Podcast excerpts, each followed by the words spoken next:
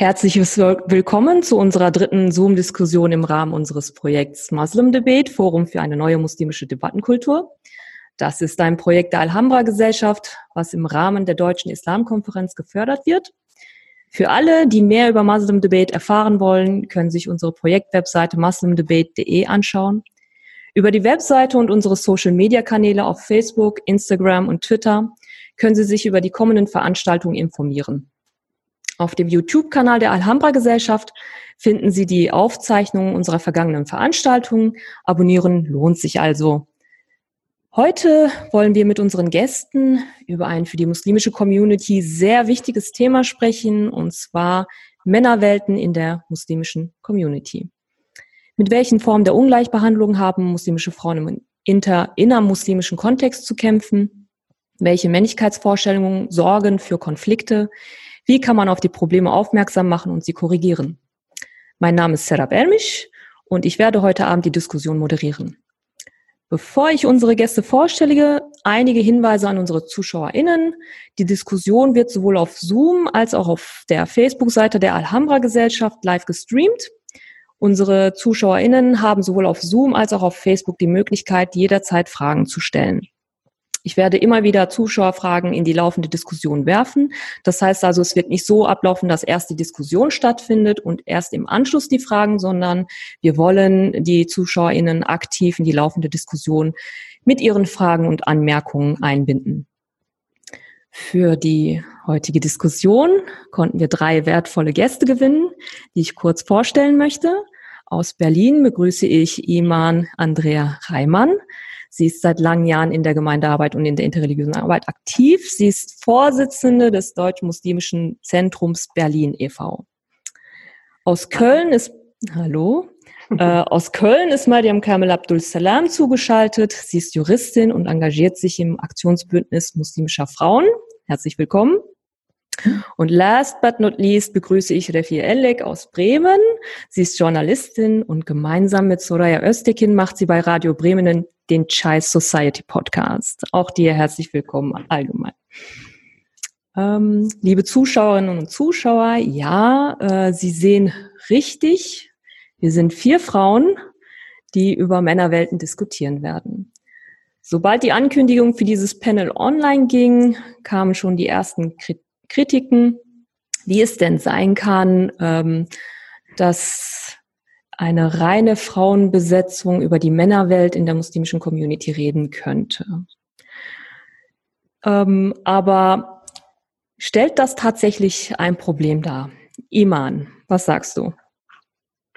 Ja, ähm, als ich davon gehört habe, dass es diese Kritik gab oder Nachfragen gab äh, über unsere Besetzung zu diesem Thema, ähm, habe ich mich schon gefragt, dürfen eigentlich Männer und Frauen nicht gemeinsam kritisch über Strukturen oder Traditionen nachdenken, sie hinterfragen, ohne gleich das Gesamtkonzept von Zusammenleben in Frage zu stellen.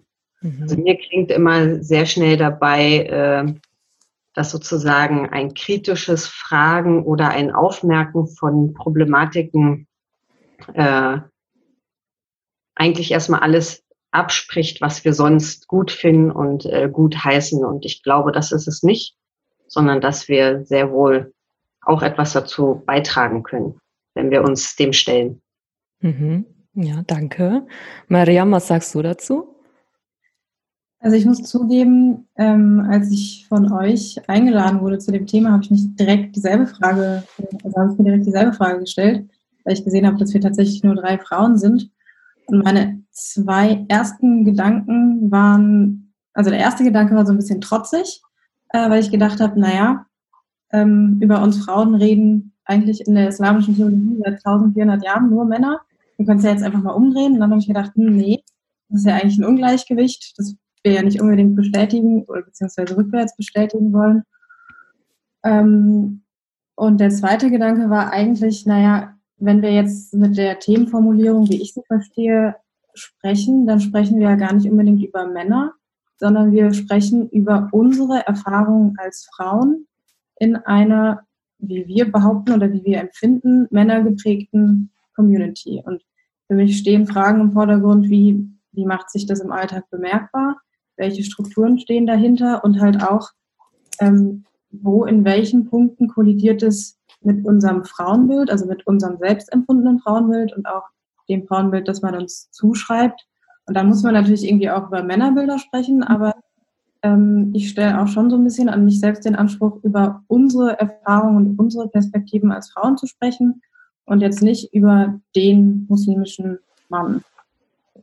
Sehr schön. Danke. Äh, Refie, was sagst du dazu?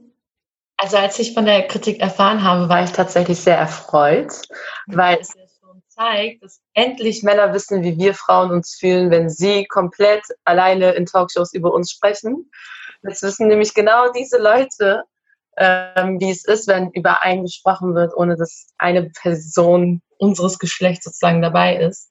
Und ich finde, ähm, das passiert nicht oft, dass in diesem Kontext nur Frauen aus unserer Community darüber sprechen. Und deswegen ähm, hat mich das tatsächlich sehr erfreut, dass wir eine reine Frauenrunde ähm, sind. Mhm. Ähm, genau, und wie gesagt, also mich hat es eigentlich total erfreut, dass wir diese Kritik bekommen haben, weil es anscheinend an den richtigen Stellen gestört hat. Ah, sehr interessant, ja.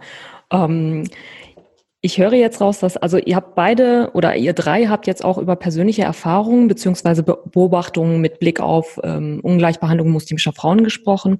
Und auch äh, dieses Thema ist ja auch sehr äh, mit Emotionen belastet, sagen wir mal so. Ich würde jetzt auch gern fragen, wie sind eure persönlichen Erfahrungen beziehungsweise Beobachtungen also detaillierter, mit Blick auf Ungleichbehandlung muslimischer Frauen in innermuslimischen Zusammenhängen, weil Ihr habt auch sehr oft das Wort Struktur genannt, also wo es da hakt, also dass da tatsächlich strukturelle Probleme auch vorherrschen.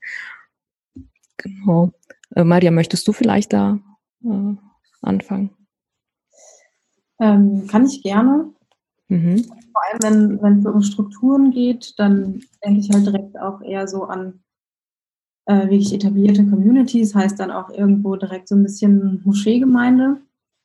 Ähm, und da habe ich immer so, oder da ist mein Empfinden, dass äh, die Frau oder wir Frauen in den Moscheen gar nicht so richtig ähm, ihren Platz finden und man uns auch so ein bisschen vermittelt, dass ähm, wir als Frauen da auch nicht so richtig hingehören. Also, zum, also es fällt so ein bisschen auseinander, weil Frauen halt doch schon auch viel, ähm, aber dazu kann, glaube ich, Iman gleich viel, viel mehr sagen, ähm, viel mehr Basisarbeit leisten, aber dann ähm, gar nicht die entsprechende Repräsentation finden.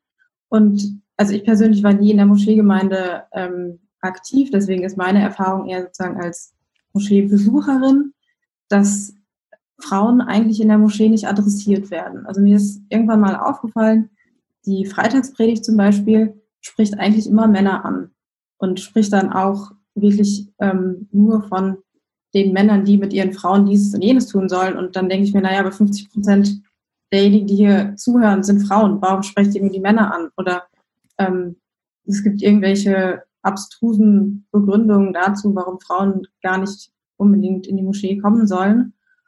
Und ähm, da ist meine Erfahrung einerseits von mir als auch von, also so aus dem größeren Bekanntenkreis, dass man sich dann entweder entfernt äh, von Moscheen und auch ein bisschen von der Community ähm, oder man versucht irgendwie diese Begründung, warum man da nicht seinen Platz finden soll, mm, also dafür religiöse Begründungen zu finden, die dann aber auch irgendwie schief sind. Und das mm, hat häufig das Ergebnis, dass man irgendwie eine sehr, ja, also so sehr krumme Begründung hat für Ungleichbehandlung, um dann doch ein bisschen dazugehören zu können.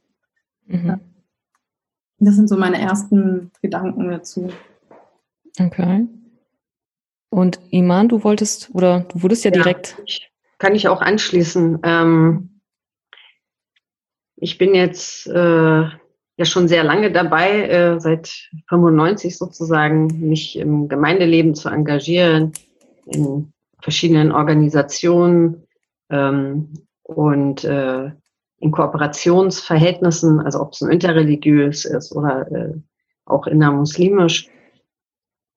Zum einen habe ich sozusagen immer einen Punkt dabei oder einen Aspekt dabei, ich bin die deutsche Muslima und komme sozusagen nicht aus dem herkömmlichen äh, islamischen Umfeld. Ja, also ich bin nicht mit der traditionellen Moschee oder der Gemeinde aufgewachsen. Ich bin sehr froh, dass ich gleich von Anfang an in eine deutschsprachige Gemeinschaft hineingekommen bin, wo wir immer ein Zusammenarbeiten zwischen Männern und Frauen hatten.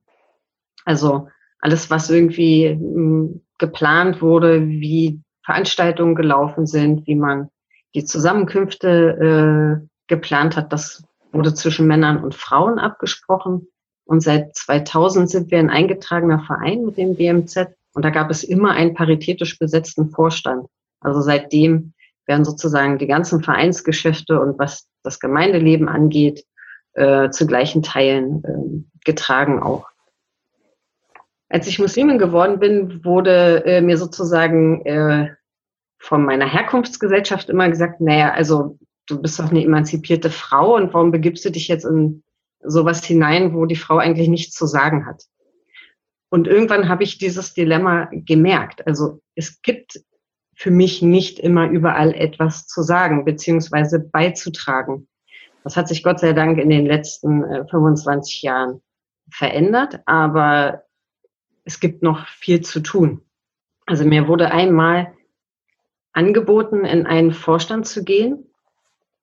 Ich wäre die erste Frau gewesen in diesem Vorstand, aber ich wäre Frauenbeauftragte geworden. Und das war genau das, was ich, also dann habe ich abgelehnt. Ich habe gesagt, das ist nicht meine Vorstellung von, ich vertrete dann äh, diese Organisation nur als Frauenbeauftragte. Also wenn, dann möchte ich äh, in einen Vorstand aufgenommen werden, um sozusagen wirklich mit allen, die dort äh, beteiligt sind, äh, sozusagen mitzudenken und äh, zu organisieren. Ähm, bis heute stößt es mir auf, dass wenn ich äh, in Deutschland unterwegs bin und äh, ich beten gehen möchte, dass ich nicht genau weiß, was mich in einer Moschee erwartet. Und das finde ich bis heute sehr traurig, weil es ja sozusagen, äh, ich gehe an einen spirituellen Ort, der mir irgendwie gut tut und äh, der für jeden da sein sollte. Und das sind immer wiederkehrende, also manchmal läuft es sehr gut, aber manchmal sind es wiederkehrende Kränkungen, die nicht nötig sein müssten und es auch sozusagen an Sensibilität vermissen lässt, wenn Frau sozusagen die Moschee aufsuchen möchte, um ihr Gebet zu verrichten. Mhm. Und da spreche ich noch nicht mal vom Freitagsgebet, ja.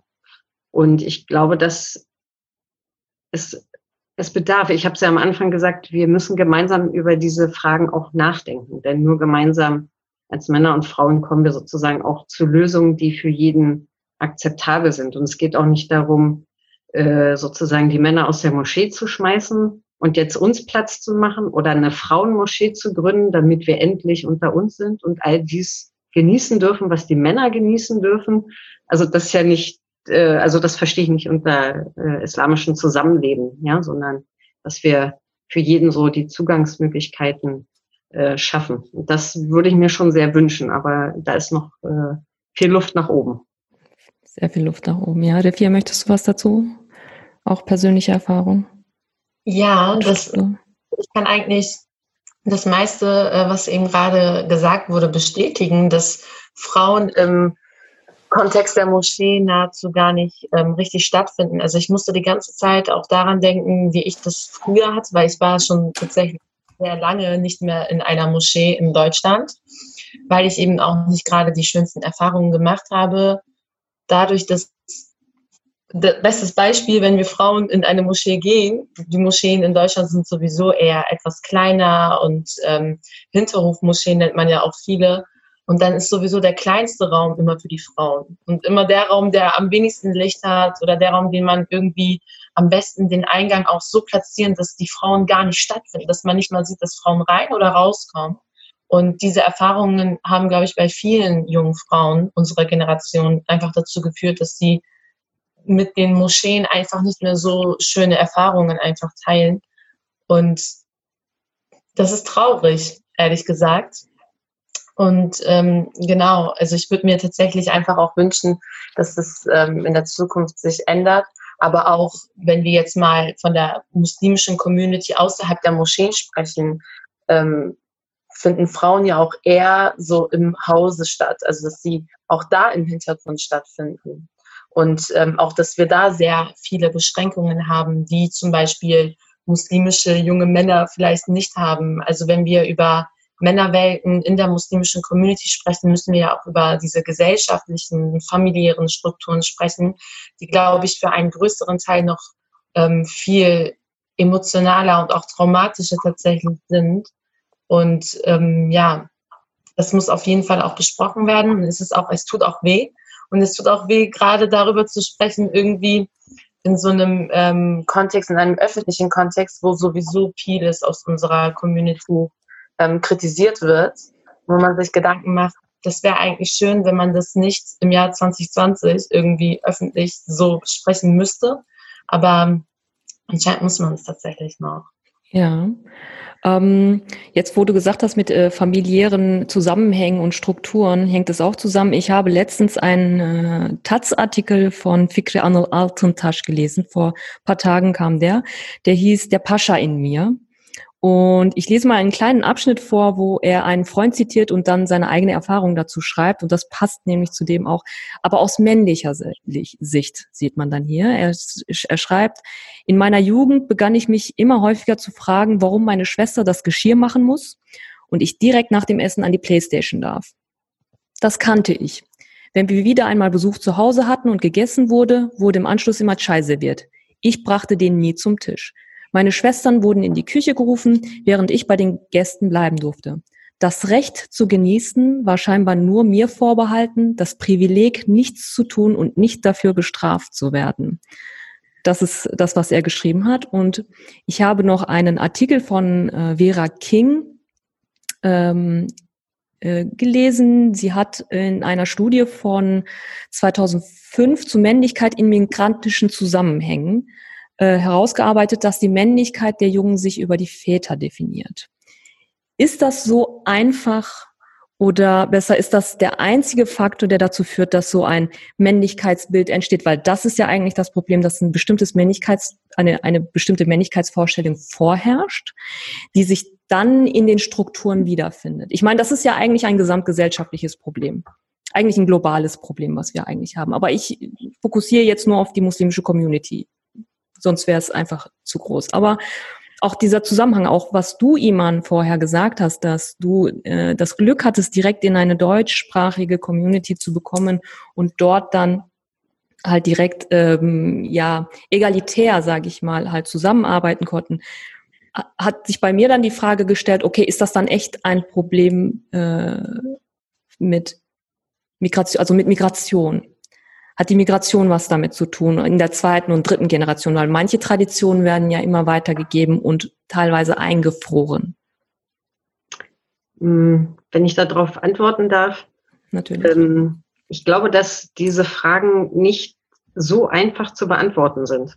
Ja. Ähm, wenn wir das migrationsgeschichtlich äh, betrachten, dann können wir davon sprechen, man hat immer den Minderheitenstatus, ähm, die ersten Gastarbeiterinnen, die gekommen sind, haben ihre Problematiken gehabt. Dann gibt es die zweite Generation, dritte, bei manchen gibt es sogar schon die vierte Generation. Also gibt es Entwicklungsprozesse. Und auch Minderheiten sind ja immer dem Mehrheitsgeschehen unterworfen. Also ich arbeite ja in einem Kindergarten und habe mit Eltern zu tun, die zweite oder dritte Generation sind.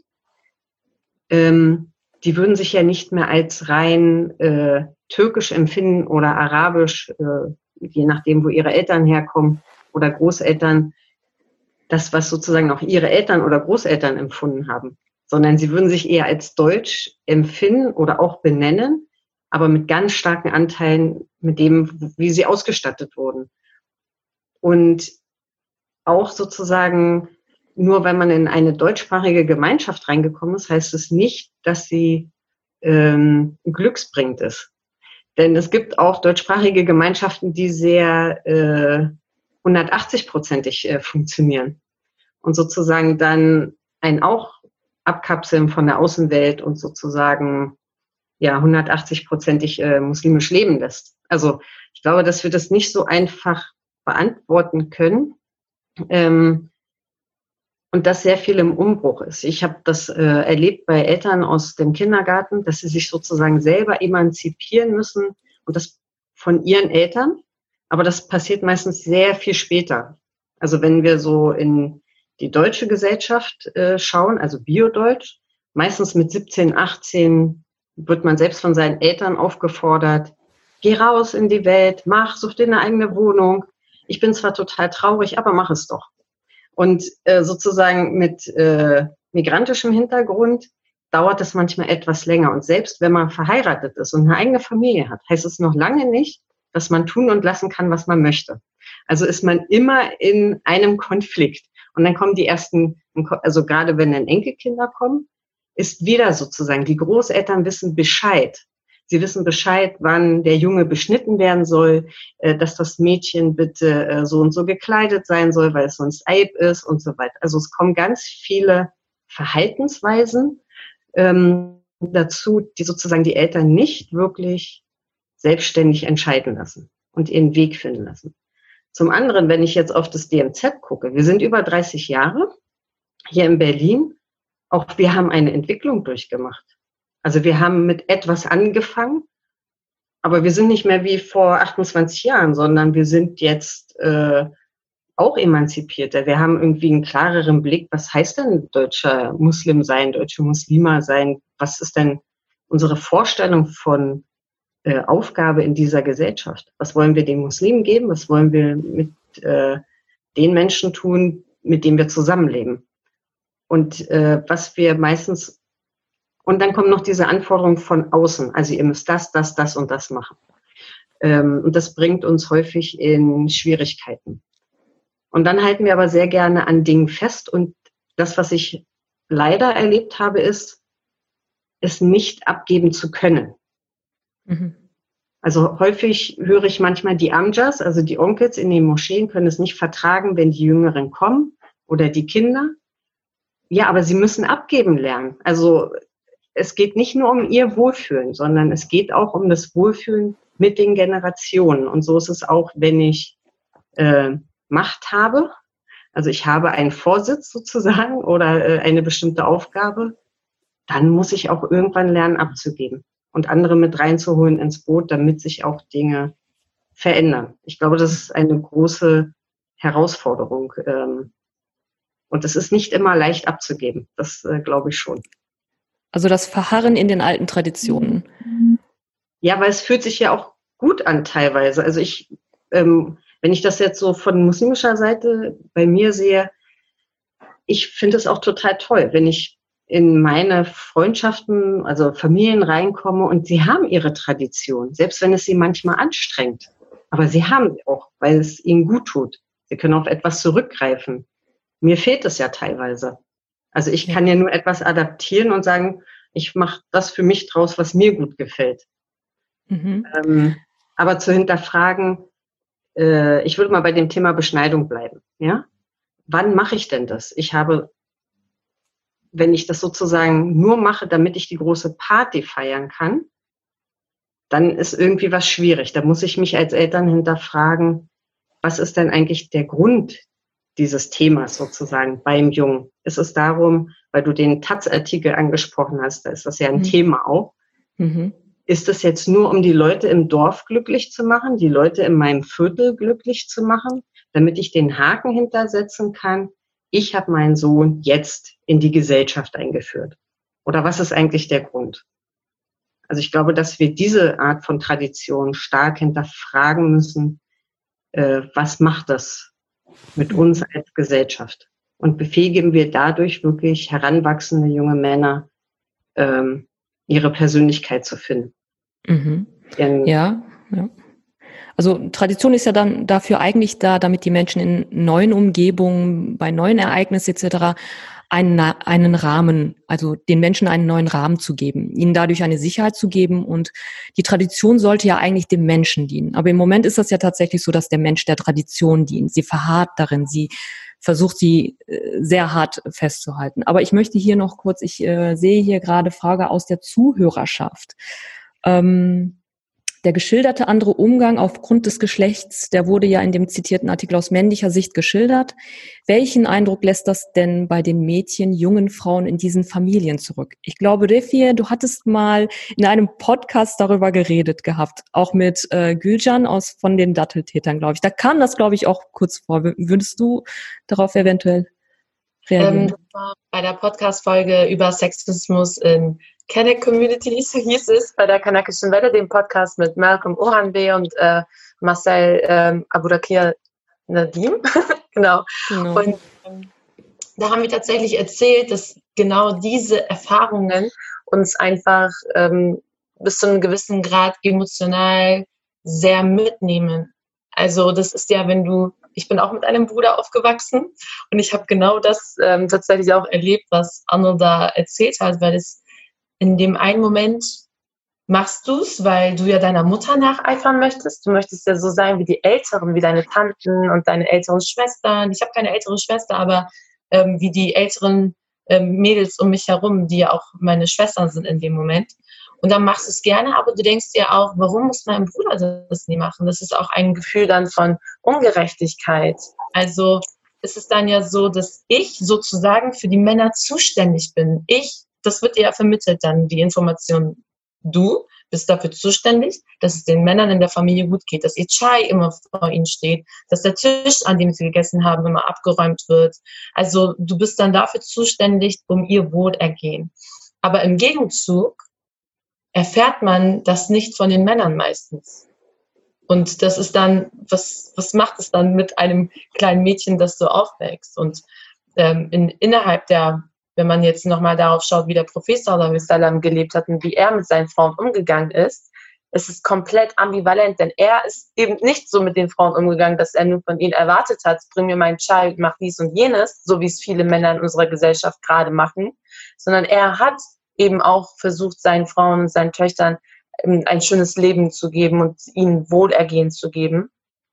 Und wir haben auch tatsächlich darüber gesprochen, dass es oft, gerade in unserer Generation, also in der Generation meiner Mutter oder meiner Tanten, hat es nicht dazu geführt, dass man vielleicht viel rebelliert hat.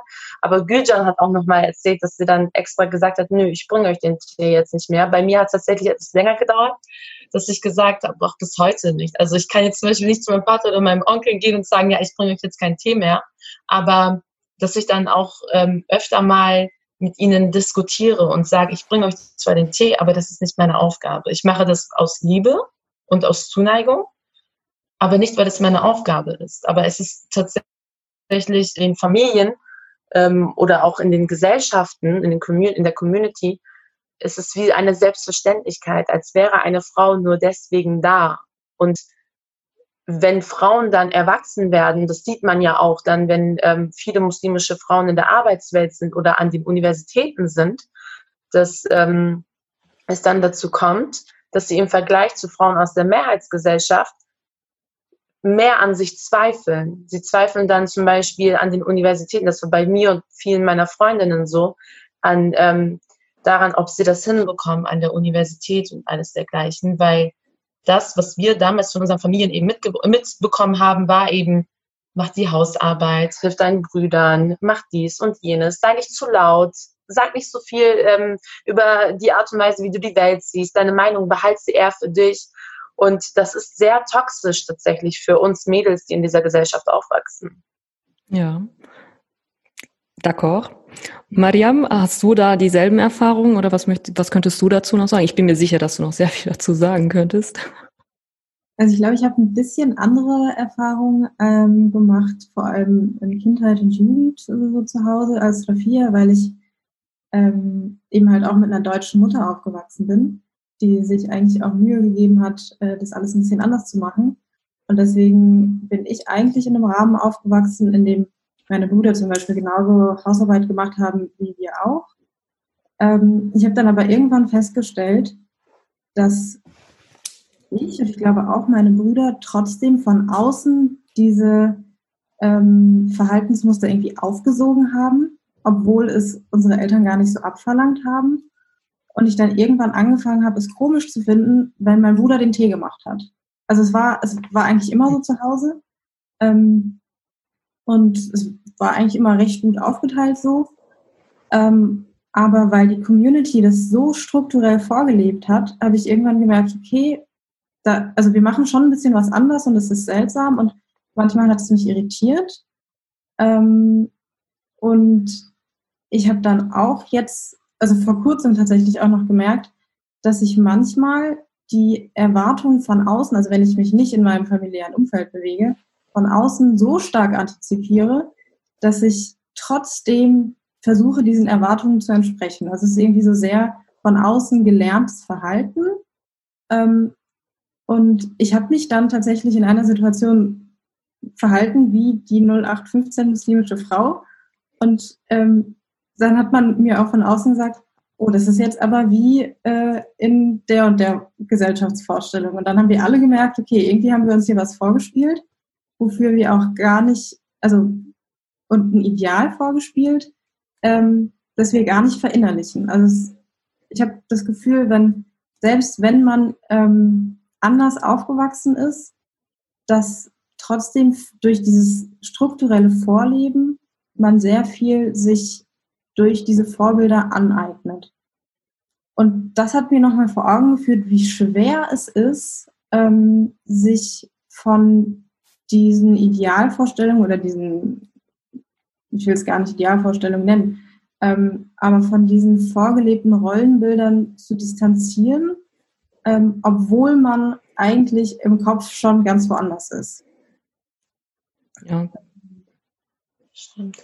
Ja. Okay, ja. Das ist, äh, was Refi ja dann auch gesagt hat, es ist ja toxisch, es macht ja was mit einem. Ja. Es zwingt ja einen so zu handeln, wie andere es erwarten eigentlich, also die Zuschreibungen und so weiter und so. Was erwartet man von einer muslimischen Frau? Ne, das sind halt diese ähm, Bilder, die man selber im Kopf hat, die man eigentlich durchbrechen möchte, aber nicht kann oder sehr schwer kann zumindest, weil man sich immer und immer wieder in diesen Strukturen findet. Das sagt ja dann eigentlich schon oder das suggeriert ja schon, dass tatsächlich die, etwas an den Strukturen absolut falsch ist, was man eigentlich durchbrechen müsste. Aber ich gehe jetzt hier nochmal auf die, achso, wollte, aber natürlich, natürlich, sehr ja. gerne. Ähm, also ich glaube, was uns äh, auch einschränkt, das sind nicht nur unsere innermuslimischen Strukturen, sondern das ist ja die Gesamtgesellschaft. Ja. Also ähm, als ich angefangen habe, Hijab, also Kopftuch zu tragen, war ich ja anders. Ich war nicht mehr erkennbar als die deutsche Frau, die aus Berlin kommt. Das heißt, ich habe nicht nur ein Bild erfüllt äh, in, in, in einer Moschee oder in einer muslimischen Gemeinde, sondern auch in der Berliner Gesellschaft. Und sozusagen sind mir deswegen ganz viele äh, Zugänge abgesprochen worden. Also ich musste ganz lange für Dinge kämpfen oder sie einfordern, äh, um mhm. überhaupt äh, mein Frausein in den verschiedenen Facetten ausleben zu dürfen, bis heute. Und ich glaube, das ist etwas sehr Anstrengendes, dass man mhm. sozusagen auf zwei Ebenen und da vielleicht sogar auf drei oder vier, wenn es familiär noch ist, also wenn wir das äh, sehr stark untergliedern wollen, das ist sehr herausfordernd.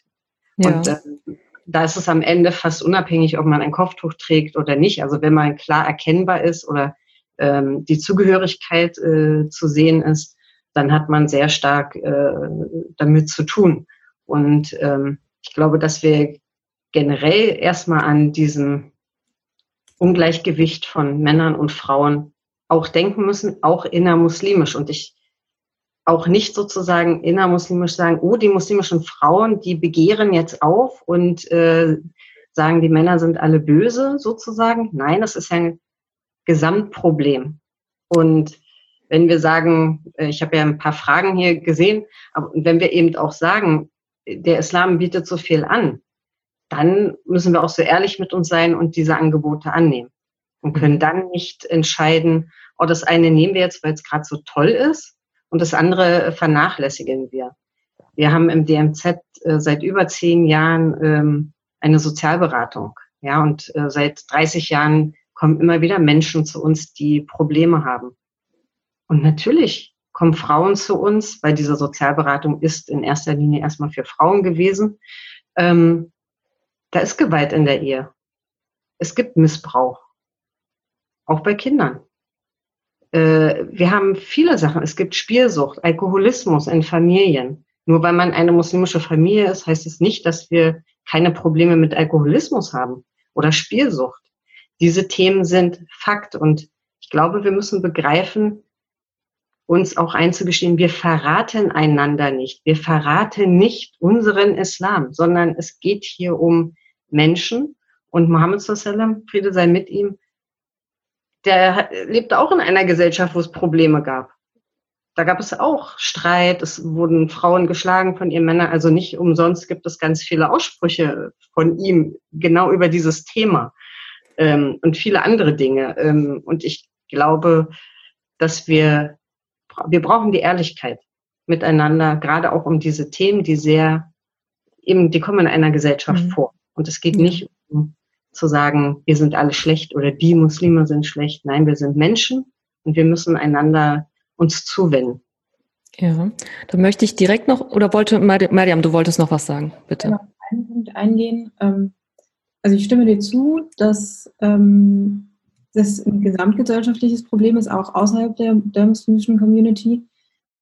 Ich empfinde es aber so, dass wir es innerhalb der muslimischen Community nochmal viel, viel schwerer haben, ähm, aufgrund dessen, dass gerade das Männer-Frauen-Verhältnis, so wie ich es zumindest ähm, ja, gelernt habe, immer religiös begründet ist. Und wir hatten ja vorhin auch darüber gesprochen, dass, ähm, also ob das jetzt ein Problem von Migration ist und dass wir irgendwie in Traditionen verharren.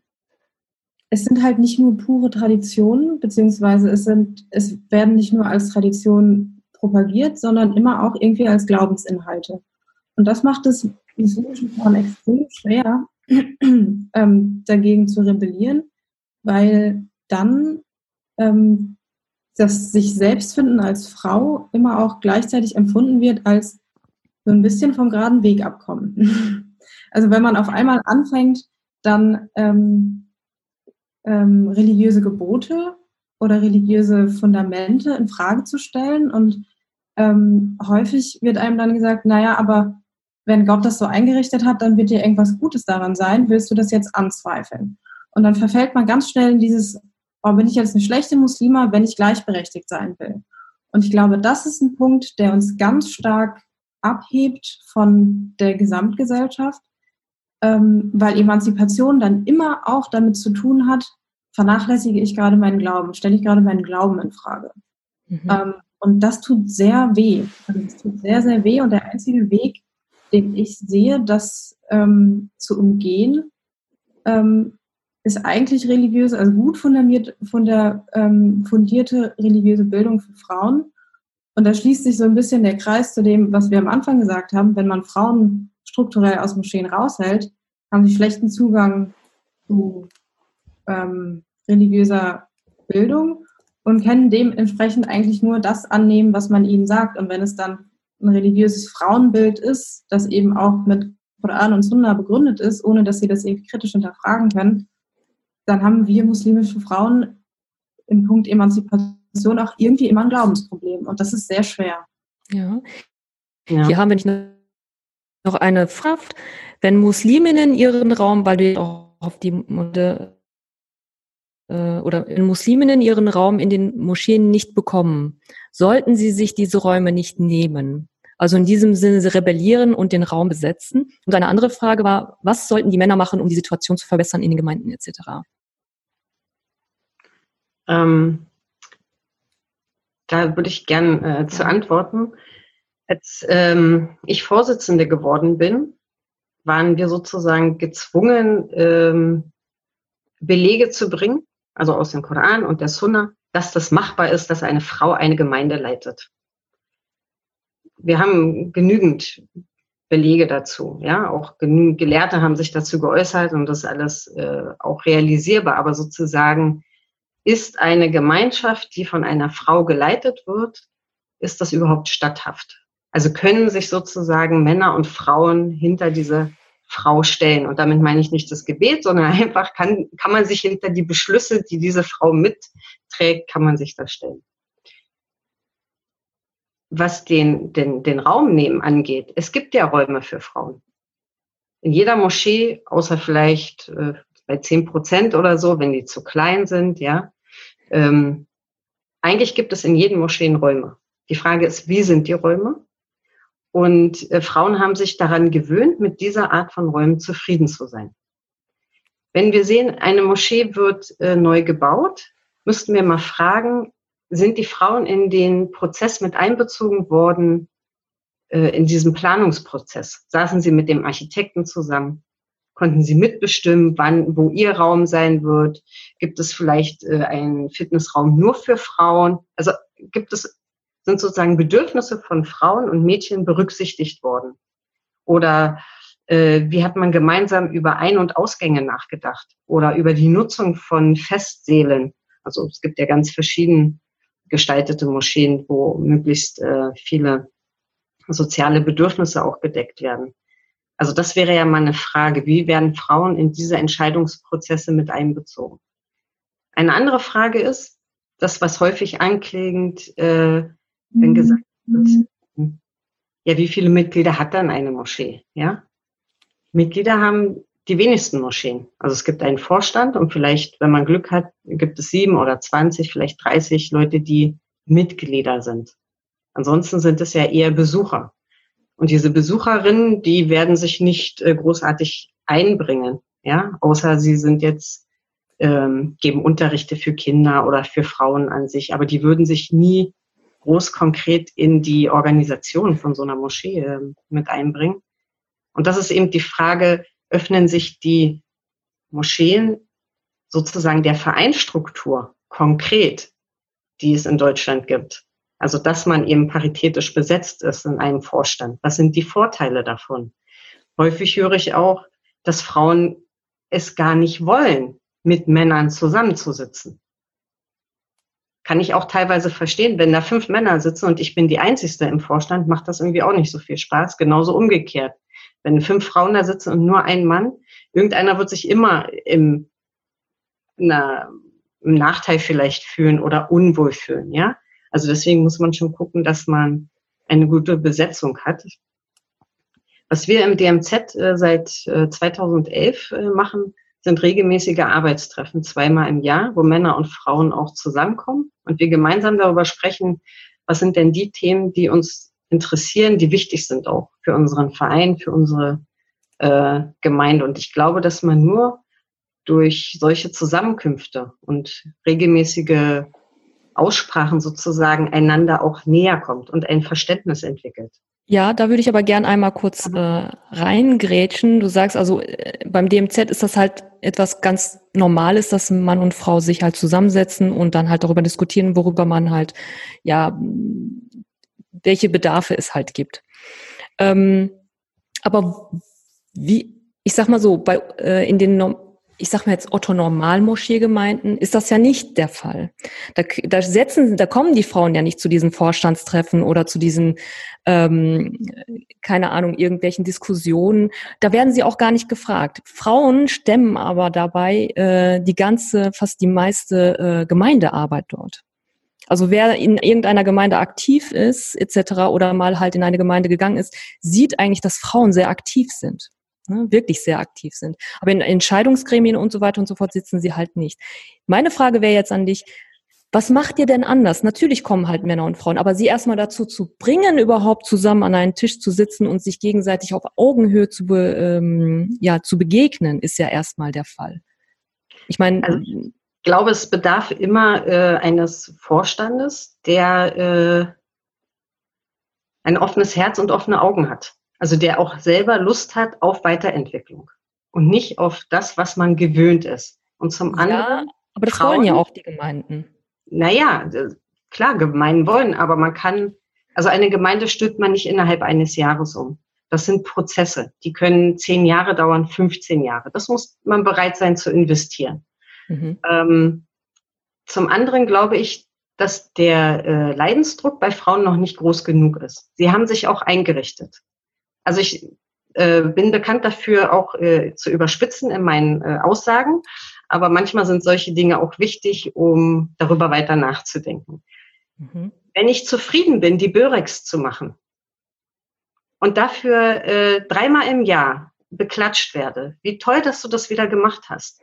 Wow. Und dadurch ein Wettbewerb entsteht unter den Frauen. Wer hat die hundertste, äh, weiß ich nicht, Falafel äh, ge, gemacht, ja? Und mir das reicht, dann sage ich, gut, dann beschwer dich nicht. Wenn du aber möchtest, dass sich deine Nachkommen sozusagen weiterhin wohlfühlen und du nicht weinst, weil deine Tochter nicht in die Moschee geht. Und man muss bedenken, dass viele junge Männer auch nicht mehr in die Moschee wollen, weil sie auch dort auch sich eigentlich nicht aufgehoben fühlen. Ähm, dann muss ich etwas tun.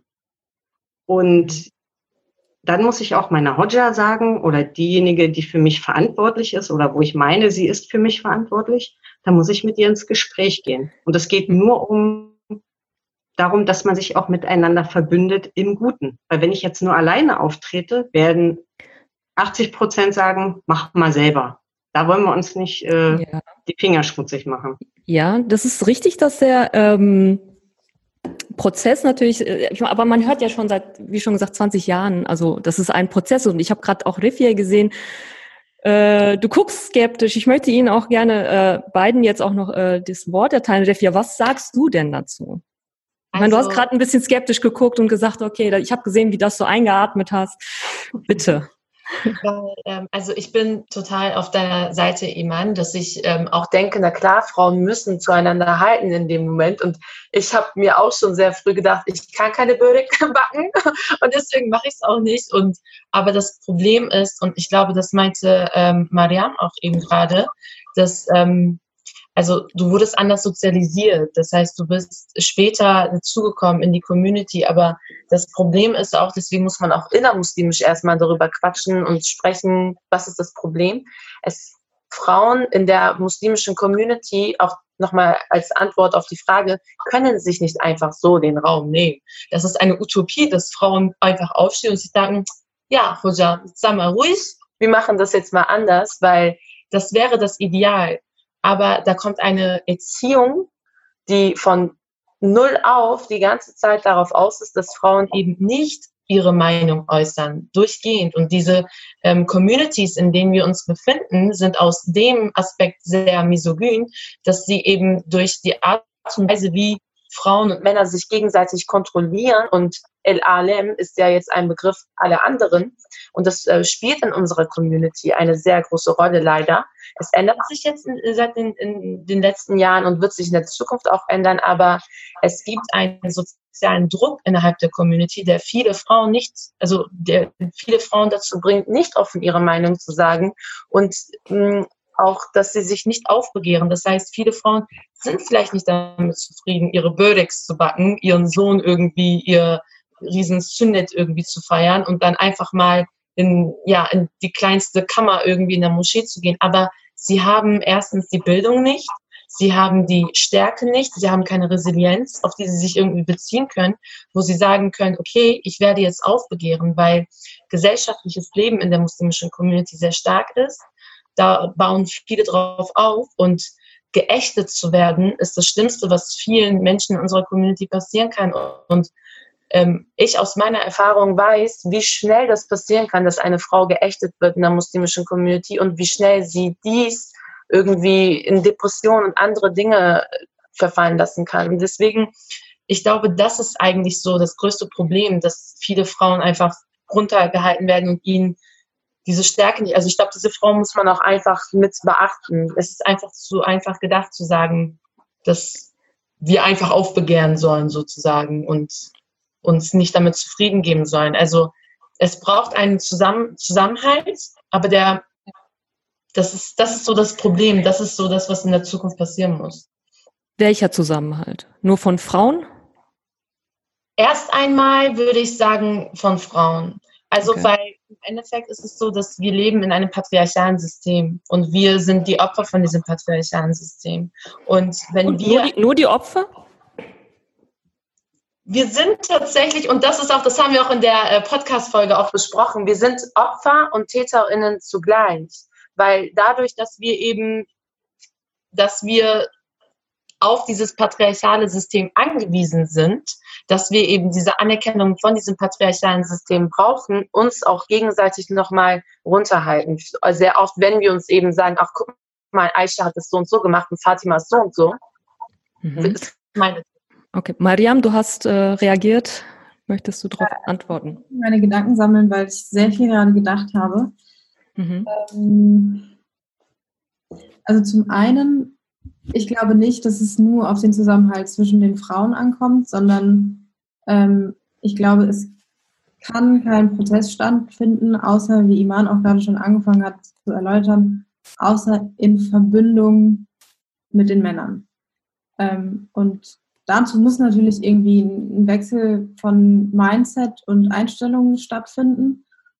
Und ähm, es schüttelt mich immer ein bisschen, ähm, wenn man so plakativ sagt, wir leben in einem patriarchalen System. Tun wir gar nicht, also ähm, das würde ich gar nicht abstreiten. Aber ähm, das, das sind so gelernte Muster, glaube ich, dass auch die Männer leben auch in einem patriarchalen System. Und sie haben zwar Vorteile davon, aber sie haben teilweise auch Nachteile davon, weil ich glaube, dass Männer in der muslimischen Community genauso eingeschränkt sind in ihrer Persönlichkeitsfindung und genauso eingeschossen sind auf ein bestimmtes Männerbild wie wir Frauen. Und sie können auch, glaube ich, nicht so frei wählen zwischen, bin ich jetzt vielleicht ein eher softerer Mann oder entspreche ich so dem Männerbild.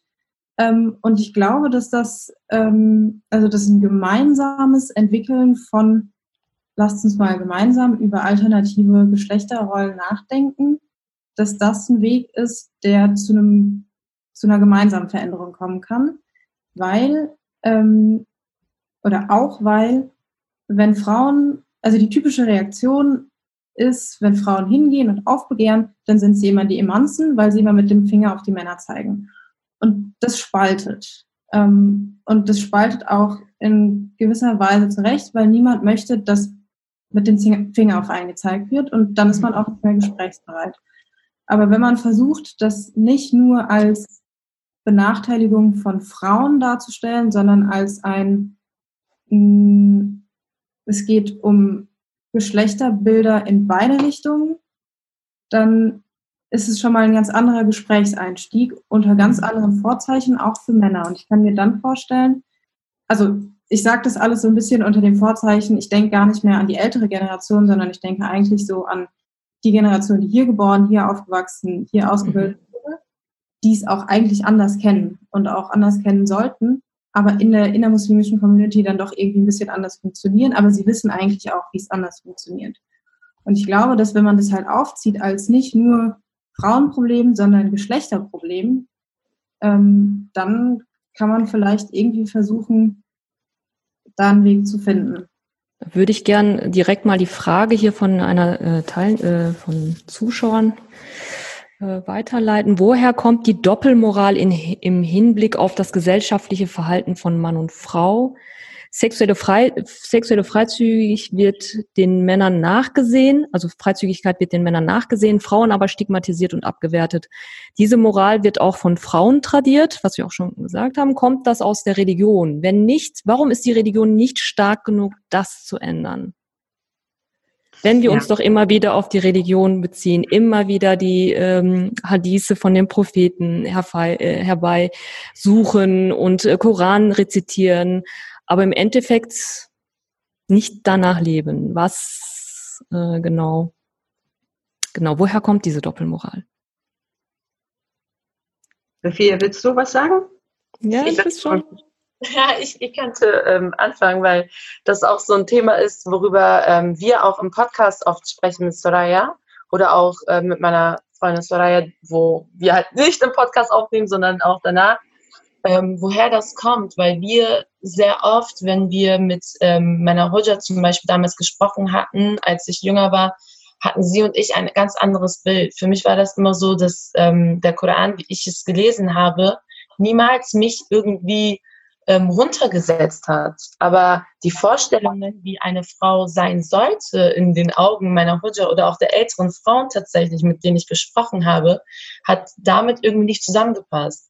Und auch wenn ich ähm, mit, also ich komme aus einer typischen Arbeiterschicht in ähm, einem eher sozial benachteiligten Stadtteil.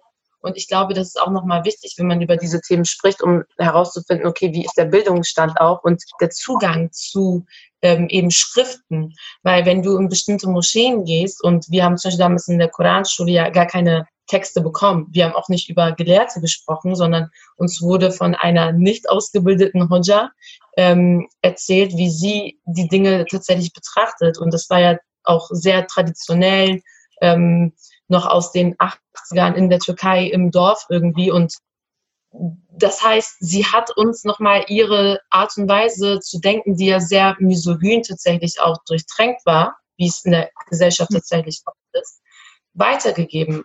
Und auch mit dem, immer mit dem Satz nicht zu hinterfragen.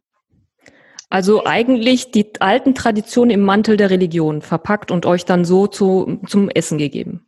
Genau. Und erst später, wenn man sich, ja, wenn man den Zugang zur Bildung hat, was wir alle in diesem Chat ja haben, wir haben ja den Zugang zur Bildung, erst dann macht man sich Gedanken, liest vielleicht andere Texte, beschäftigt sich. Also ich habe mich dann auch an der Uni tatsächlich mit bestimmten Namen beschäftigt, die mir erst gezeigt haben, dass es unterschiedliche Herangehensweisen an die Religion gibt und ähm, dass Religion von Tradition und Kultur komplett was anderes ist und auch sein kann.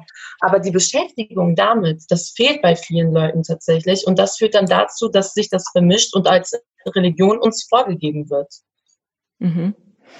Mariam, wolltest du, oder ach so, Iman, wolltest du was dazu sagen? Ja, also, mhm. dass sozusagen äh, die Gewohnheit oder die Tradition äh, mächtig sind, das hat man relativ schnell nach dem Tod des Propheten Mohammed, Friede sei mit ihm, gemerkt.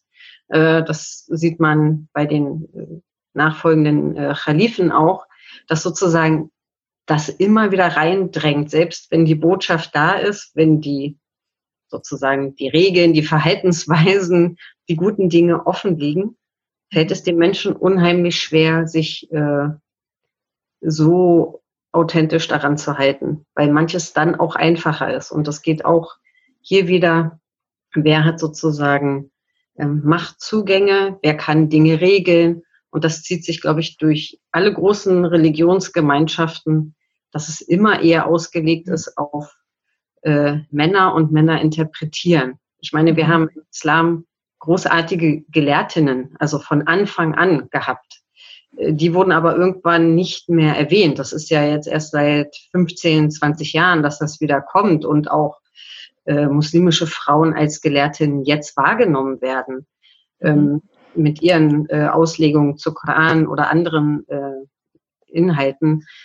Und wir müssen uns eigentlich als Frauen den Raum, also hier meine ich wirklich den Raum mhm. der äh, Sicht oder der Interpretation sozusagen auch nehmen, um erstmal selber zu verstehen, worum geht es da. Als ich ja Muslimin geworden bin, gab es eigentlich fast nur eine Sicht auf den Islam. Mhm. Und habe dann erst später gemerkt, oh, es gibt ja noch was anderes. Aber die Zugänge, also alleine das deutschsprachige Material war so begrenzt, und wenn du dann etwas gehört hast, dann war das eben nur das, was damals zur Verfügung stand. Heute haben wir ganz viele Dinge. Wir haben so viele Online-Angebote. Es gibt so viele islamische Universitäten, die man auf, also mit Online-Kursen besuchen kann und sozusagen mhm. die Qualität ist gestiegen für jeden normalen Muslim sozusagen, der sich dafür entscheidet, sich in dieser Sache weiterzubilden. Das ist ein großer Pluspunkt. Andererseits kann es auch wieder zur Verwirrung führen, weil man nicht genau weiß, na, wem soll ich denn jetzt folgen oder was ist denn jetzt richtig? Ja. Und dann eben auch eine ähm, Verunsicherung, so wie Mariam auch gesagt hat, was sind denn unsere Geschlechterrollen? Wie legen wir die denn aus? Wie wollen wir sie vielleicht gerne leben? Mhm. Und dass das eben auch oft zu Unsicherheiten, auch in der jungen Generation ja. führt. Wer bin ich denn jetzt eigentlich? Wie soll ich denn jetzt als Mann sein? Der Versorger? Mhm. Soll ich jetzt der Chef sein? Ja, nein. Äh, ja. Das fordert uns, glaube ich, äh, raus. Ja. Also eine Frage von Repräsentanz auf jeden Fall von Frauen in oberen ja, Positionen, sage ich mal. Ja, da würde ich gerne hier ähm, noch eine Frage von der Zuhörerschaft äh, stellen. Die einzige Frau im obersten Rat der österreichischen Islamvertretung ist zurückgetreten. Im Standard-Interview äh, sagte sie, sie glauben, dass die muslimischen Frauen in Österreich, also sie glauben, das sind höchstwahrscheinlich die anderen im Vorstand, sie glauben, dass die muslimischen Frauen in Österreich nur das Kopftuchproblem haben, sonst nichts. Welches Signal wird mit äh, so einer Entwicklung an Frauen in der Community gesendet? Also sie wollte ja, sie ist ja dahin, weil sie dachte tatsächlich, dass sie Veränderungen reinbringen könnte, dass sie Frauen mehr Mitspracherecht erarbeiten könnte und im Endeffekt hat sie, ist sie jetzt zurückgetreten. Ja, aber sie hatte den Posten der Frauenbeauftragten, wenn ich das richtig gelesen habe. Sie war für Frauenfragen engagiert. Und das ja. ist schon, ja, es ist wichtig, aber ich glaube, Frauenfragen können wir vielfältig machen. Warum muss das immer ein gesonderter Posten sein? Gibt es auch einen Männerbeauftragten in unseren Organisationen? Gibt es nicht. Ja, aber Mariam zum Beispiel, ach so, Entschuldigung, Entschuldigung. Ja, nee, ich will nur sagen, mhm. wenn wir als Frauen davon ausgehen, und ich habe das ja vorher gesagt, ich habe das damals abgelehnt, weil dann bin ich wieder eingeschränkt. Wo ist dann sozusagen mein Mitwirkungsrecht in anderen Fragen?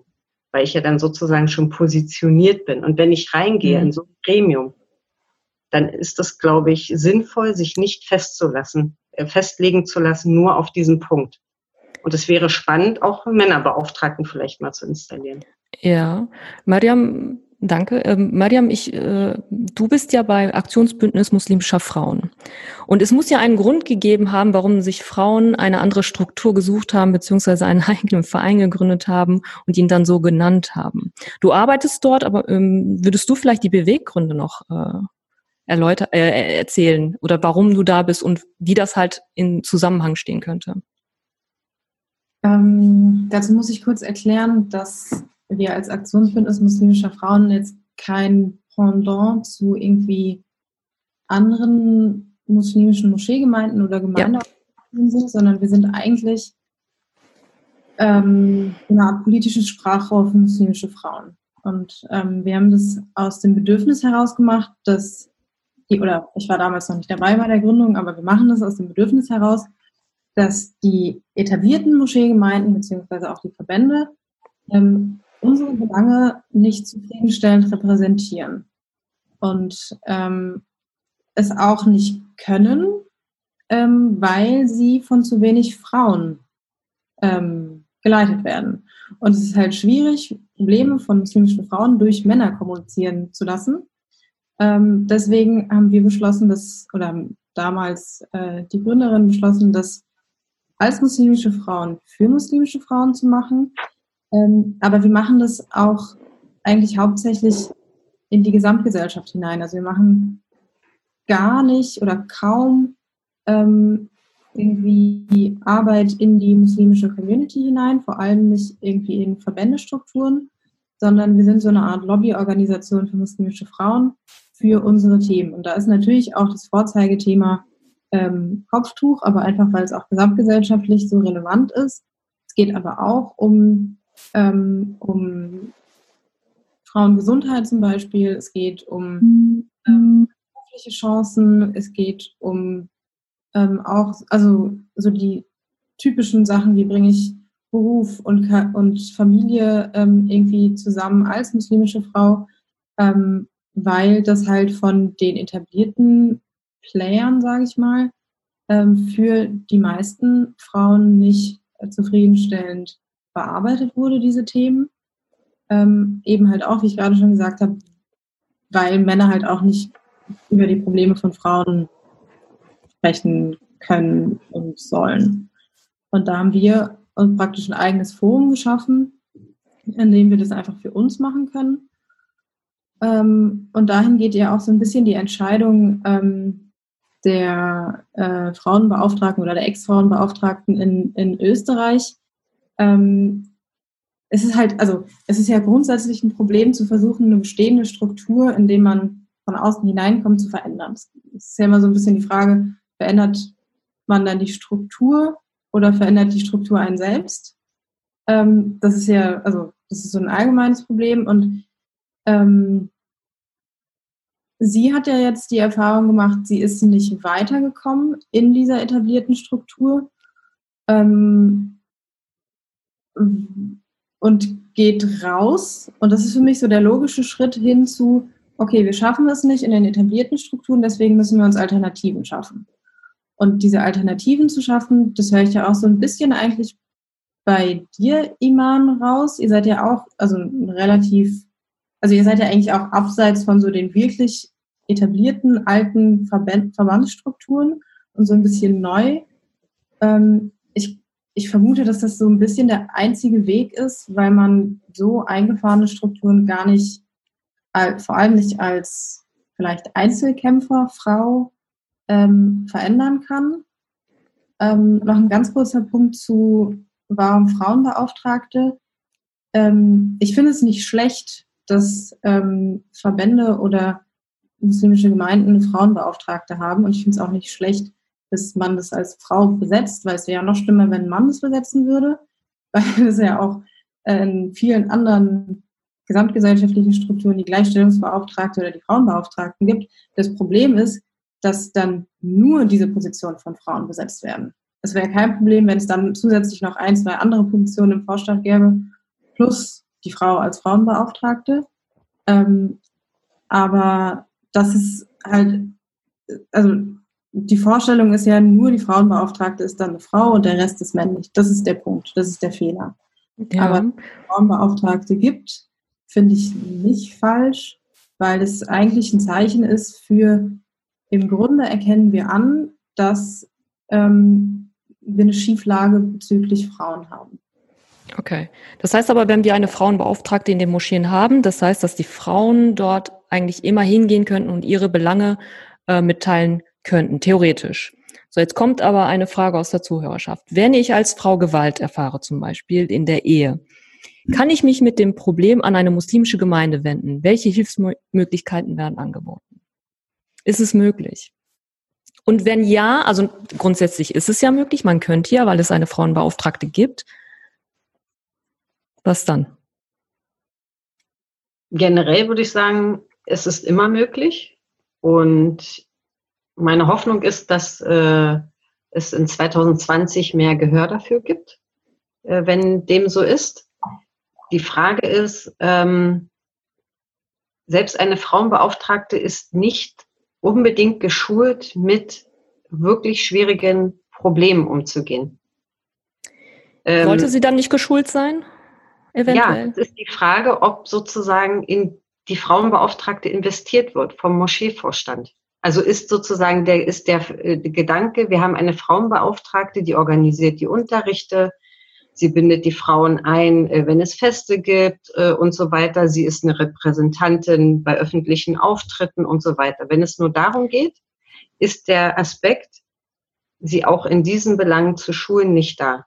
Wenn man sagt, wir wollen wirklich da sein, dann muss man sozusagen auch diesen seelsorgerischen Aspekt mehr herausstellen und auch sagen, an wen könnte denn die Frauenbeauftragte die Frau mit Gewalterfahrung hin also sozusagen hinleiten. Also welche äh, Schutzstellen gibt es oder Beratungsstellen, weil alles können die Moscheen ja gar nicht machen, weil sie dafür nicht ausgelegt sind.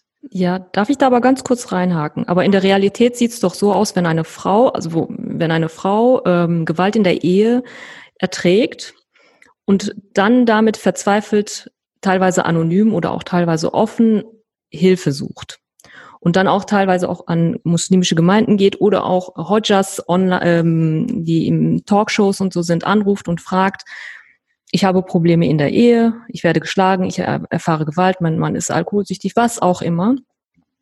Ähm, heißt es dann auch hier, wird jetzt auch äh, ähm, eine Anmerkung gebracht, heißt es bei Gewalt in der Ehe nicht, dass es eine Prüfung von Allah ist und dass man sich in Geduld üben soll? Also die Frau soll sich in Geduld üben. Weil das ist leider auch die Realität, wo dann halt in den Moscheegemeinden beziehungsweise bei ähm, Hodjas, je nachdem, also dieser Verweis kommt. Ja, das ist Sei das, geduldig. Ja, das hat Miriam ja vorhin gesagt. Dann wird sozusagen alles mit der Religion begründet. Ja. Ja. Also im Koran lesen wir an mehreren Stellen, sei geduldig, sei geduldig. Das spricht ja nicht nur die Aber Frau. gilt das dann nur für die Frau? Aber so genau, wird das aber immer angewandt auf die Frau, ja.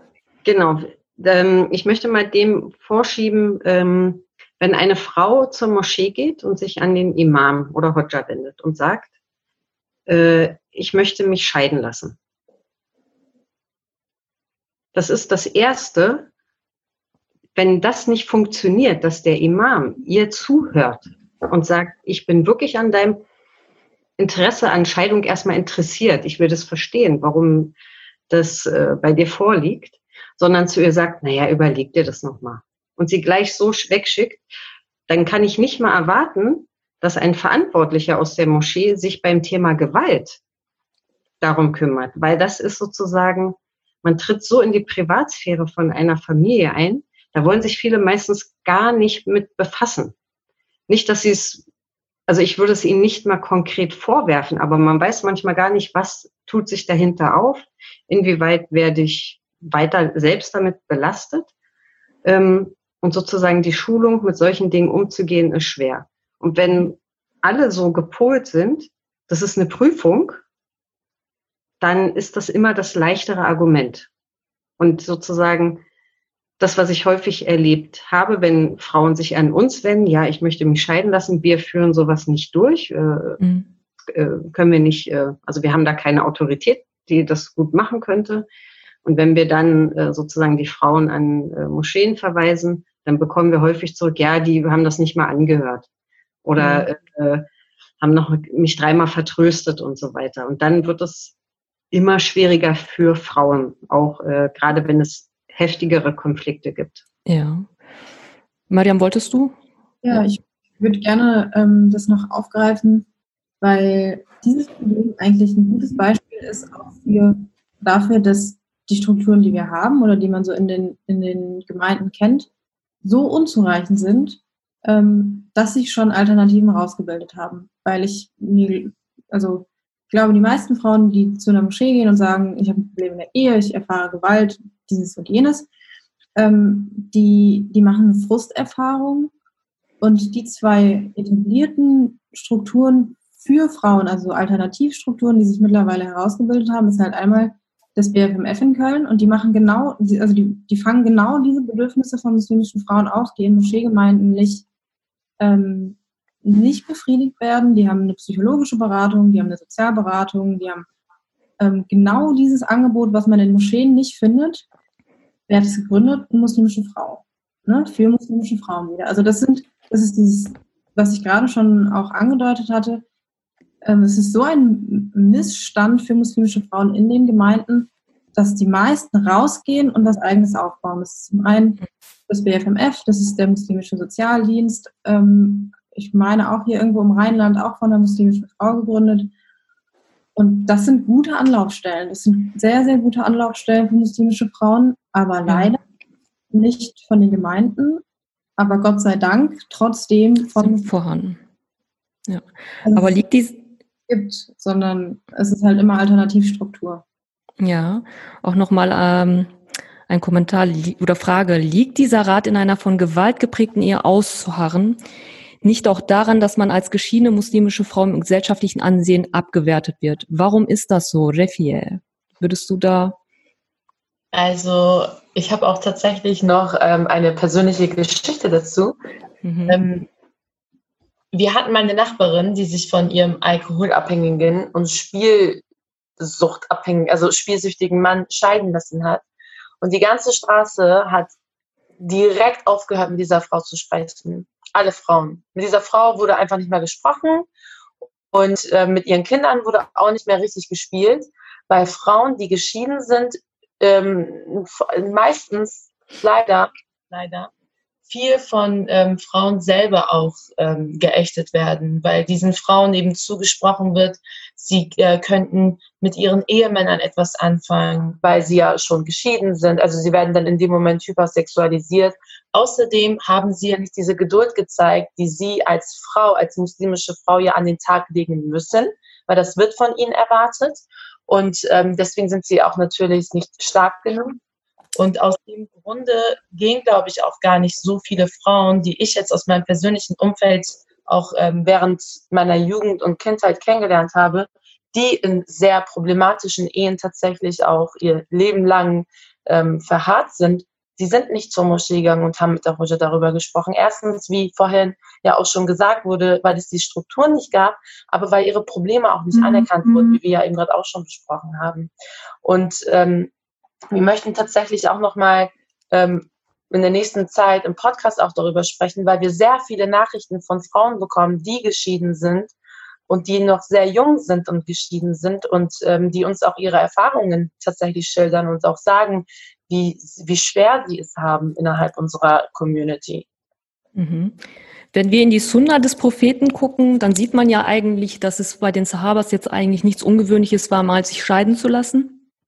Und auch, dass der Prophet auch eine, mehrere geschiedene Frauen, auch ältere Frauen geheiratet hat. Also das dürfte ja eigentlich von der Religion her eigentlich nicht ähm, begründet werden können, was aber trotzdem dann gemacht hat, weil ich weiß nicht, wie sie diese Gehirnakrobatik hinbekommen. Ich, ich verstehe es leider nicht. Also wenn ich mir die Sunna angucke und der Prophet hat geschiedene Frauen und auch wenn Frauen dann zu dem Propheten kommen und sagen so, ich möchte mich von meinem Mann scheiden lassen und der Prophet sagt, ähm, ich würde dir eigentlich empfehlen nicht und sie sagt, okay, ist das jetzt ein äh, Wahi, also ist das eine Offenbarung oder ist das deine eigene Meinung? Er sagt, das ist meine eigene Meinung und sie sagt dann, ich lasse mich scheiden. Mich interessiert, also in dem Augenblick interessiert mich deine Meinung nicht. Wenn es keine Offenbarung dazu gibt, dann lasse ich mich jetzt scheiden. Es war halt selbst es war einfacher erstens und diese Frauen wurden nicht geächtet vor allem. Also woher das kommt, müß, müsste das dann nicht tatsächlich auch in den Traditionen hängen, also in der, in der kulturellen Tradition eventuell, dass das vorher geherrschte, vorgeherrschte äh, Frauenbild dann einfach weiter tradiert worden ist und dann wieder in eine ähm, in ein Gewand der Religion irgendwie äh, gepackt wurde, je nachdem. Und das Ding ist ja, welche Rolle fällt dann aber den Männern zu? Ich meine, es kann ja nicht immer nur an den Frauen liegen, dass sie sich halt herauskämpfen wollen. Ich meine, natürlich, irgendwann ist man ja auch erschöpft, als Frau immer zu kämpfen oder auch die Prozesse, die Iman halt auch immer, äh, ähm, von denen Iman gesprochen hat, die dauern ja halt auch schon seit Ewigkeiten an, diese Prozesse. Und die müssen ja, natürlich ist es immer schrittweise, dass man dann etwas Besserung ähm, bekommt, aber Müsste man da die Männer nicht mehr in die Verantwortung ziehen und sagen, ihr müsstet euch eigentlich auch emanzipieren, auch empowern teilweise, euch von den alten Traditionen, auch den Bildern, die euch übergestülpt werden, mit denen ihr nicht klarkommt und uns als Frauen helfen. Müsste das nicht der Schritt sein? Aber ich glaube, das geht nur über Gespräche. Und schauen wir mal vielleicht in unseren Bekanntenkreis, wenn wir uns zusammensetzen. Mhm sagen wir mal, drei Familien kommen zusammen, drei Ehepaare, ja? Und vielleicht noch ein, zwei Unverheiratete oder so. Ja. Wie sitzen diese Menschen meistens zusammen? Sitzen sie getrennt nach Geschlechtern? Sitzen sie so, dass jeder von den Anwesenden an einem Gespräch teilhaben kann? Ist es so, dass wir uns selber, selbst wenn wir gemischt in einem Raum sitzen, uns sozusagen separieren weil irgendwann die Frauen über ihre Themen reden und die Männer reden dann über ihre Themen. Sind wir bereit, auch mal etwas Unangenehmes anzusprechen und zu sagen, meine Erfahrungen sind so und so. Immer wenn ich äh, als äh, wenn meine äh, Mutter zu Besuch ist und ich in der Küche bin, dann meckert sie. Geht euch das vielleicht auch so? Dann sagt sie, ich bin kein richtiger Mann, weil äh, ich sozusagen äh, das Geschirr abwasche. Also ich glaube, wenn wir nicht lernen, auf äh, sozusagen der persönlichen oder privaten Ebene auch über solche Dinge zu sprechen, können wir sie nicht so leicht in die Moscheen oder in andere ähm, Zusammenhänge tragen. Mhm. Ähm, das, dann bleibt das so diffus und wir leben auch nichts unseren Kindern und Heranwachsenden vor, weil sie nicht lernen, wie diskutiert man denn miteinander, auch vielleicht unangenehme Sachen. Äh, Rafia hat vorhin gesprochen, gesprochen davon, manchmal tut es weh. Ja, es tut weh, über Dinge zu sprechen, die man erlebt hat, weil man auch nicht will, dass äh, die einem nahestehen, beschädigt werden. Aber es ist nun mal so. Und das auch auszuhalten, diese Emotionalität, ohne gleich alles äh, zu verraten, das müssen wir auch erstmal lernen im gemeinsamen Gespräch. Und ja. wenn sich Frauen in Moscheen zum Beispiel oder auch in Verbänden, die müssen sich auch Zeit nehmen, um über ein Thema nachzudenken. Wir sind meistens so schnell. Wir sagen, oh, das stört mich, jetzt muss ich was tun.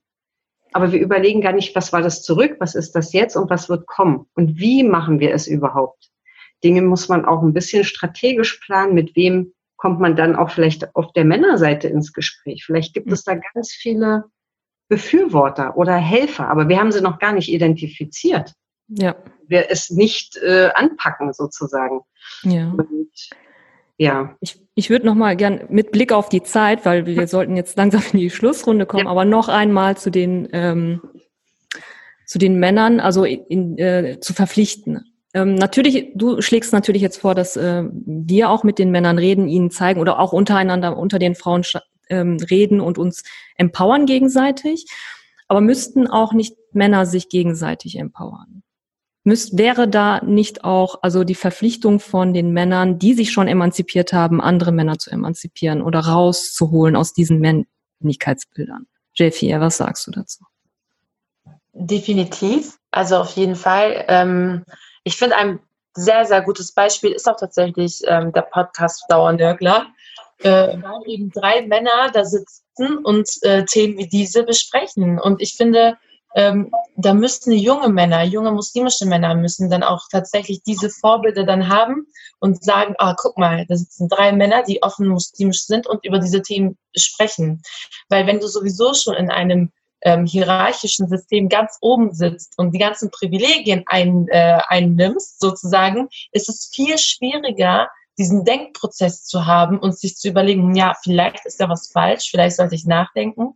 Und ähm, wenn du dann aber dein, ähm, ja, dein Freund hast, dein Kumpel, der dir wirklich irgendwie von seinen emanzipatorischen Gedanken irgendwie erzählt, dass du ihn auch nicht unterbrichst und ihm direkt irgendwie die Meinung ähm, ja, dass du ihm sagst, er wäre jetzt jemand, der dem Glauben abhanden kommt und der etwas Neues erschaffen würde, weil das ist ja immer so dieses ähm, Totschweigeargument. Sowas gibt es in unserer Religion nicht. Bleibt man lieber da auf der Stelle. Und das sollte man nicht machen, weil mhm. das allererste, was in diesem Buch steht, ist lies.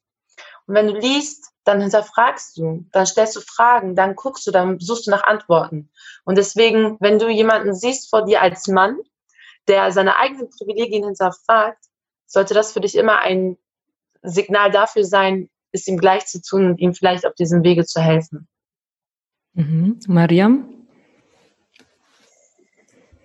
Ähm, ich habe gar nicht mehr so viel dir hinzuzufügen viel, weil ich finde, du hast es sehr gut auf den Punkt gebracht. Ähm, wir hatten ja vorher auch schon kurz angeschnitten, vieles stockt auch in der Entwicklung der Frauen oder in dem Aufbegehren der Frauen, weil der Leidensdruck noch nicht so hoch, nicht so groß ist. Iman, das hattest du ja vorhin gesagt. Umso weniger groß ist er bei den Männern. Ne? Also weil bei ihnen natürlich auch, ähm, also weil sie sich natürlich auch nicht von diesen Geschlechtervorbildern oder Rollen emanzipiert haben, aber bei ihnen im Gegensatz zu uns ist es ja auch noch so, dass, dass diese Geschlechterrolle mit sehr, sehr vielen Privilegien verbunden ist. Und sich von seinen Privilegien zu emanzipieren, dazu muss man extrem reflektiert sein. Mhm. Ähm, und dazu fehlt uns tatsächlich der Raum, sowohl unter, ähm, also mit, also zwischengeschlechtlich, also dass man den Raum hat zu reflektieren in einem gesunden Gespräch, ohne dass man halt mit dem Finger aufeinander zeigt, ähm, aber auch unter den Frauen als auch unter den Männern. Und ähm, was ich glaube, was auch wirklich fehlt, sind gute, sichtbare Vorbilder, ähm, mhm. die all das schon durchbrochen haben und die das vorleben und die das sehr bewusst vorleben. Ähm, und also ich habe zum Beispiel immer die letzten Jahre auch gedacht, ähm, wir muslimische Frauen haben auch relativ wenig Vorbilder für muslimische Frauen, die in Deutschland aufgewachsen sind, sich ihren Platz hier erkämpft haben, aber trotzdem denen ihre Religion wichtig ist. Und ich glaube, ähnlich geht es halt auch muslimischen Männern, dass sie sagen, ich habe gar kein Vorbild oder vor allem Jungen und Jugendlichen, die sagen, ich habe gar kein Vorbild, mit dem ich mich auch identifizieren kann. Mhm. Weil ein Jugendlicher kann sich mit keinem Honda identifizieren. Also sehr, sehr selten. Ähm, und diese, diese Vorbilder, die eine gute, reflektierte Männlichkeit repräsentieren, sind selten. Ja. Frage aus der Zuhörerschaft. Aber erstmal eine, ein Kommentar von Lamia. Ich glaube schon, dass der Leidungsdruck sehr hoch ist. Wir verharren nur unter Dogmen und denken oft, dass wir gar nicht aufbegehren dürfen, heißt es hier. Das ist, ähm, könnte man so sagen, das stimmt. Ähm, dann mit Blick auf die Zeit wieder eine Frage auch wieder von der Zuhörerschaft. Um welche Privilegien beneidet ihr die muslimischen Männer nicht? Mhm. Weil wir haben sehr viel von Privilegien gesprochen, die die Männer haben, auch die Rollenbilder, in die sie halt gezwungen werden, die sie teilweise auch sehr gerne ähm, erfüllen auch. Aber welche beneidet ihr überhaupt nicht? Ich würde tatsächlich sagen, also mir ist gerade eingefallen, ähm, das eine Privileg ist ja auch, Meinungsführer zu sein in dem Moment. Und das gibt Druck. Also wenn du dann jemand bist, der ähm, ja, der ehren, ehrenvoll sein soll und ähm, der Gefolgschaft irgendwie oder deiner Familie, deiner Frau und den Kindern einen Weg zeigen soll, den richtigen Weg, das ist ja auch ein Privileg, das machen zu dürfen, kann das auch sehr viel Druck mit sich bringen und es bringt auch sehr viel Druck mit sich. Aber machen das Frauen denn nicht schon in ihrer natürlichen Rolle? Ja, Natürlich.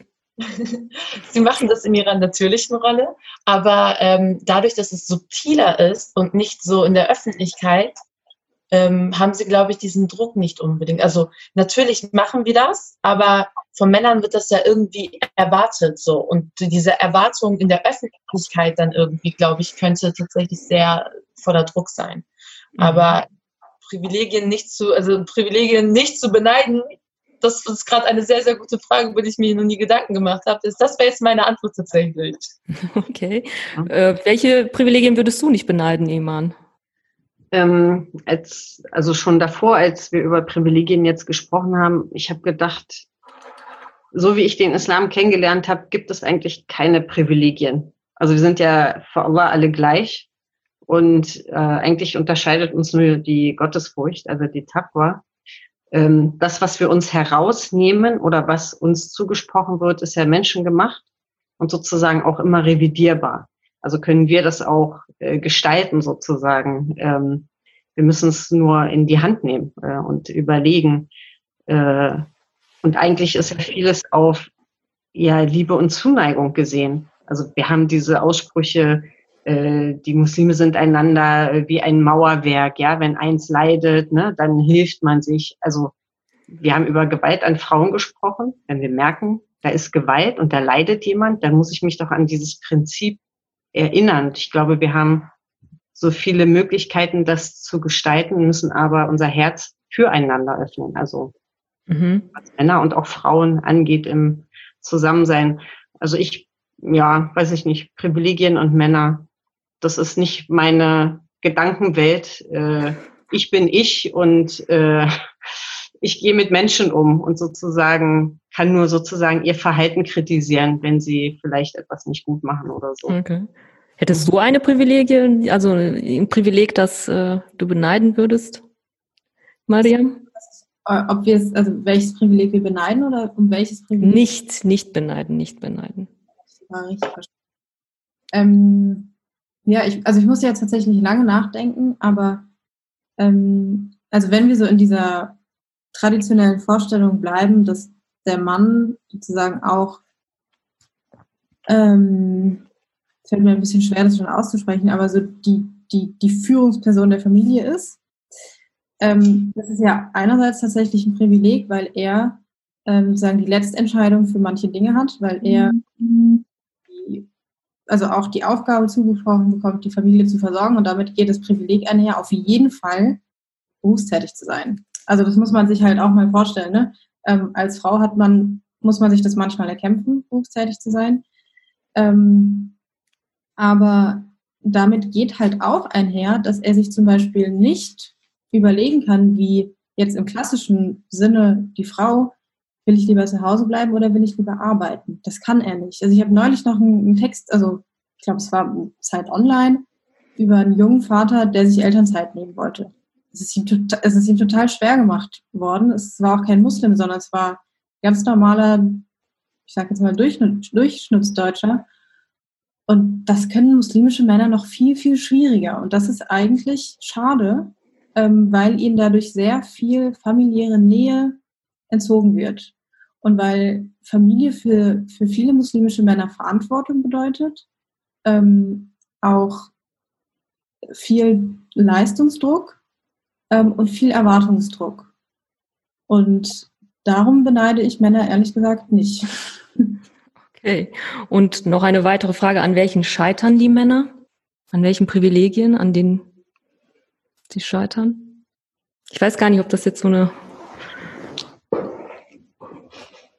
Frage wäre. Hm. Ich sehe schon. Schwierig. Schwierig. Zündet nicht so die Frage. Ja. Nee, aber ich, äh, wir sind eigentlich auch schon mit der Zeit um, würde ich sagen. Wir haben schon ein bisschen überzogen. Ähm, Im Endeffekt haben wir jetzt eigentlich herausgearbeitet, dass, ähm, oder es wird klar, dass äh, nicht nur die Frauen Empowerment brauchen, sondern auch die Männer vor allem. Ähm, sie brauchen Empowerment, sich zu emanzipieren aus ihren, aus den Männerbildern, die halt auf sie gestülpt werden, halt sich zu befreien und auch der Tipp dann von Refier, sich halt wirklich Vorbilder zu suchen, wie bei den Dauernörglern oder bei ähm, Kanakische Welle oder wie hießen die Podcasts nochmal? Die, die sind auch toll, die habe ich auch gehört, kann ich auch nur empfehlen.